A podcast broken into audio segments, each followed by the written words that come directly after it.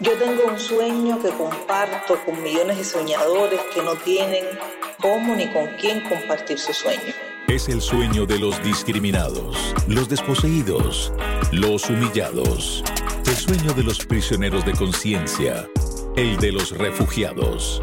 El sueño que buscamos compartir en este espacio de 24 minutos con la escritora María Matienzo. Yo tengo un sueño. Buenas, buenas. Hoy eh, estamos en una entrega, eh, no es una entrega más, es una, entrega especial de Yo Tengo un Sueño eh, con María Matienzo, quien les habla. Esta vez tenemos de invitada a Berta Soler.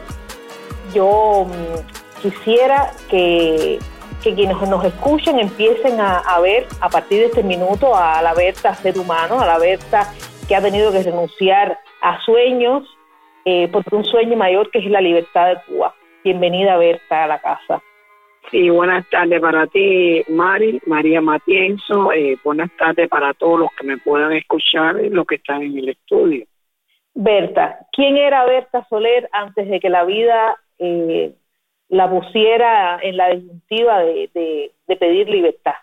Bueno, eh, realmente yo era una trabajadora del hospital eh, maternidad de línea América Aria, allá en el Pedado. Era técnica en microbiología. Estudié en la provincia de Matanza, eh, en la ciudad de Matanza, eh, tres años. Estudié del 79 hasta el 81 que me gradué técnica medio en microbiología. Ahí salí con un preuniversitario, donde luego después trabajé en un grupo epidemiológico de la FARC en Matanza, que pertenecía al Hospital Militar Mario Muñoz. Y bueno, ahí trabajé cuatro años, ya en el 84 me traslado, tres años, en el 84 me traslado para acá, para La Habana, a vivir con una hermana mía en Alamar, donde empecé en, en mayo del 84 y en junio, en, en septiembre de ese mismo año me incorporé, eh, ya llevaba unos meses trabajando en maternidad y me incorporé a estudiar licenciatura en microbiología en la Universidad de La Habana, en la Facultad de Biología, donde ahí estuve cinco años, era curso de trabajadores, ¿no? Que era de lunes regular, que era de lunes a viernes, de 5 y 20 de la tarde a 11 de la noche.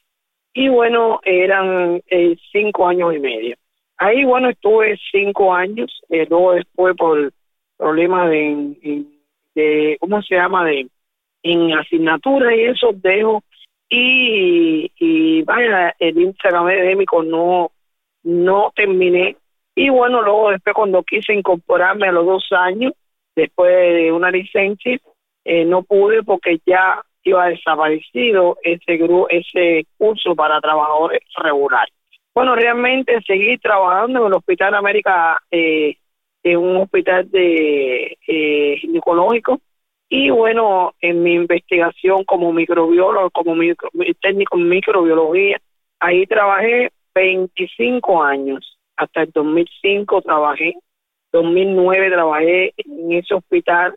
Eh, ya yo eh, en el 91 tuve mi primera hija porque ya, eh, bueno, era una mujer joven, a los 19 años me hice novia de mi actual esposo. A los, a los 25 años nos casamos.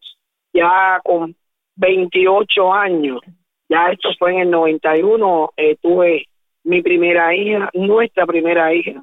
Cuando yo hablo, mi esposo Ángel Moya Acosta, eh, preso político, tuvimos nuestra primera hija eh, en el 91, después en el 95 tuve, tuvimos el segundo hijo, un varón, y bueno, nada, era una trabajadora de la salud, amaba lo que hacía, amaba mi trabajo, muy cumplidora, muy cumplidora con mi trabajo, hasta que ya mi esposo, eh, Ángel Moya, en el 99, por primera vez, diciembre del 99, lo llevan a prisión solo por promover y defender la Declaración Universal de los Derechos Humanos, y ahí es donde ya directamente me abro y me enfrento a defender a mi marido, al padre de mis hijos, porque eh, se lo llevan preso donde él cumple 10 eh, meses de privación de libertad junto a otros hermanos de allá de su provincia de Pedro Guatabancó. Quiero decir que yo soy nacida en Jogoyano Matanza y me traslado para acá, para La Habana, a vivir en el 1984. La vida cambió porque ya no era dedicarme solo a criar nuestros dos hijos y atender a mi esposo, mi vida y a trabajar, ¿no? Mi vida cambia puesto de que ya me tengo que enfrentar, me tengo que enfrentar al régimen comunista de Cuba porque descabeza, se lleva preso a mi marido solo por ser activista de derechos humanos. Ya cambia, ya enfrentarte al régimen totalitario comunista cubano ya es otra cosa porque ya tiene muchas limitancias, puesto de que este régimen cubano eh, desde la escuela ha tratado adoctrinar al pueblo de Cuba. Eh, me ha costado mucho yo poder mantener mi familia unida, puesto como te digo, ya en el 99 mi hijo tenía cuatro años y la hembra mía tenía siete. Ya el, régimen cubano trató de desunir o desunió a la familia llevando a mi hombre, a mi esposo, al padre de mis hijos a prisión por caprichos y bueno, ya la familia no está unida. Eh, me costó eh, mucho trabajo, ¿no?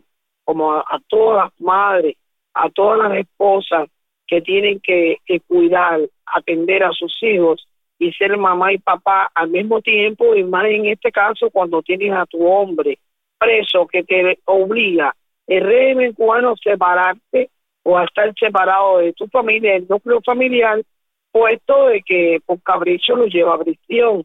Eh, enfrentarse al régimen totalitario no es fácil, puesto que ellos no solo te separan de la familia, sino acaban con la familia acaban con la familia porque eh, o tienes que dejar a tu familia que está protestando o que defiende la Declaración Universal de Derechos Humanos o tienes que unirte a ella.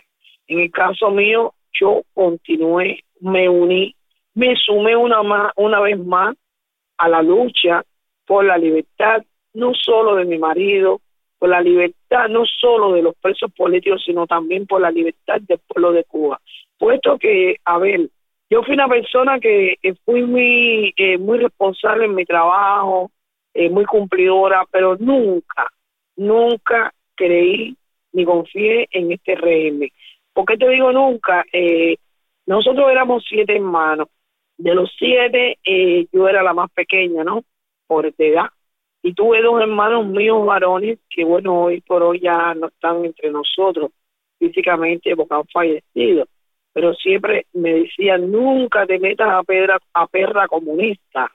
Este régimen cubano no te puedes meter desde niña, me decía, no puede ser ni del partido ni de la juventud, porque todo es un engaño, todo es para ellos. Y bueno, siempre fui oyendo esto de mis hermanos, varones mayores que yo, y siempre pues actué, ¿no? De la forma que ellos me decían que debía ser y fui entendiendo desde niña qué era lo bueno, qué era lo malo, qué era lo real y qué no era lo real. Fui buena trabajadora, pero nunca fui del partido ni de la juventud. Ahora bien, eh, es fue muy difícil puesto que bueno, ser mamá y papá a la vez, a la, también tener que cargar una java a una prisión, en este caso cuando mi marido en la primera prisión de él y la segunda. Eh, bueno, vivíamos aquí en La Habana y él, eh, pues, eh, lo llevaron para Ahuica, la prisión de Ahuica allá en, Matanza.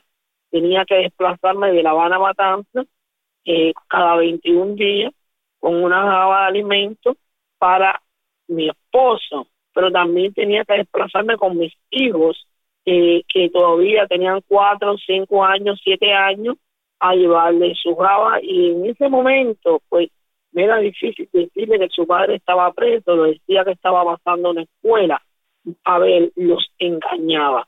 Pero luego después fue pasando el tiempo, fueron creciendo mis hijos y ya en la en la última prisión de mi marido que fue en 2003 ya mis hijos tenían 7 y 11 años y ya sí con aquel registro minucioso que hubo en la vivienda nuestra igual que de la vivienda de los otros 74 restantes del grupo de los 75 no podía ya ni mentirle y ellos tenían que saber la verdad de todo lo que estaba pasando. Pero bueno, eh, fue difícil eh, poder criar a los hijos separados de los padres porque no había un divorcio, no había una separación matrimonial entre, sus padres, pero sí había un alejamiento de su padre por parte del régimen cubano que lo lleva a prisión. Y bueno, les digo que no fue fácil no fue nada fácil, pero seguimos y seguimos tratando de hacer la vida de nuestros hijos un poco mejor, educarlos como mamá y como papá, que era la función que me correspondía, pero también como esposa, ser eh, fiel y una buena esposa y poder atender también a mi marido y enfrentarme, enfrentarme al Departamento de Seguridad del Estado, al régimen comunista de Cuba. ¿Cómo hace Berta Soler después de esa historia de vida tan terrible, después de tantos años sosteniendo la lucha por la libertad, pero también enfrentándote, como acabas de decir, al Departamento de Estado la Seguridad del Estado? ¿Cómo hace Berta Soler para que cada vez uno se le encuentre, se le encuentre en una esquina en La Habana, la reciba una con una sonrisa y con un abrazo?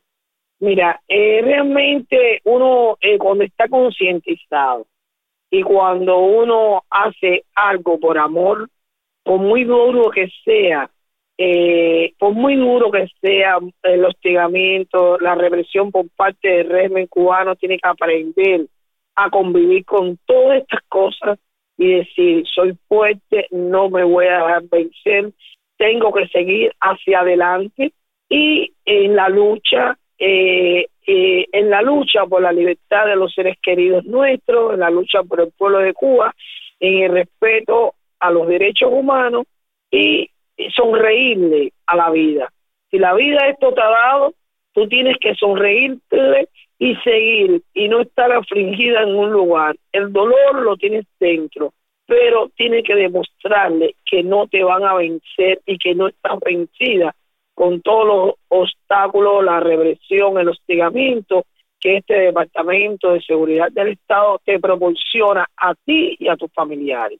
Yo, además está decirte que tengo muchísimos adjetivos para, para, para admirarte, o sea, eres una de mis, mis figuras icónicas, así te lo digo, en la lucha contra la dictadura en Cuba, pero siempre me preocupa que de repente la gente solamente te vea como la dama de blanco que no se rinde.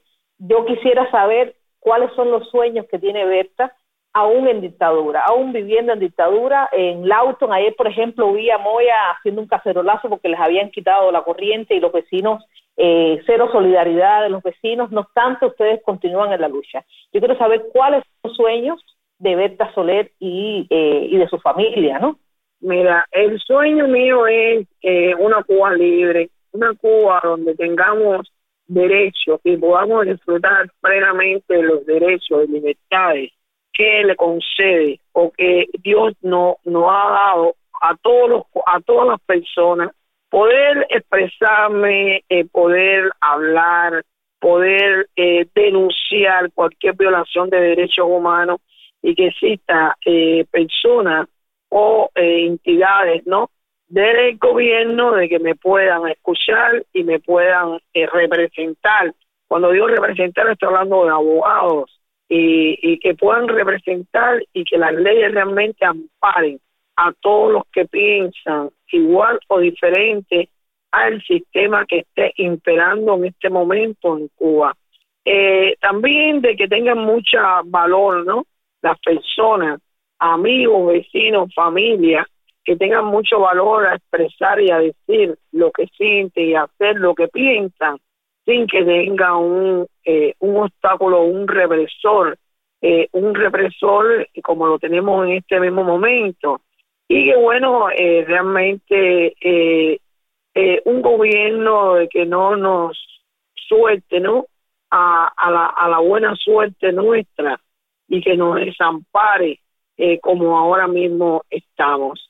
Y bueno, por eso estoy luchando, una familia donde estemos unidos todos, donde cada quien esté en el país o en el lugar que quiera y cuando quiera, pero que pueda regresar a su país cuando quiera sin que lo opriman, sin que lo cuestionen y al mismo tiempo los que estamos aquí podamos también llegar allí en el lugar donde esté cualquier familiar nuestro, poderlo también visitar sin ningún hostigamiento, sin ninguna represión. Ese es el sueño realmente que quisiera donde no tuvieran que escapar eh, cientos y miles y miles de cubanos eh, porque hay un régimen totalitario que no te deja disfrutar de tus libertades fundamentales.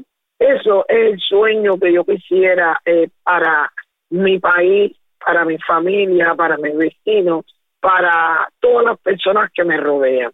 Una última pregunta, Berta. ¿No te parece que eres una de las mujeres más libres ahora mismo que vive en la isla de Cuba, pese a la represión, pese a la dictadura?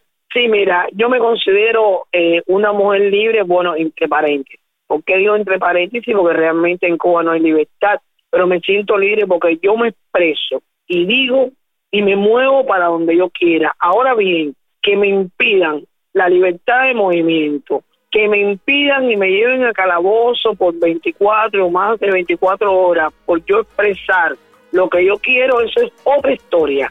Pero yo sí me siento una mujer libre, una mujer libre porque expreso lo que siento y lo que pienso.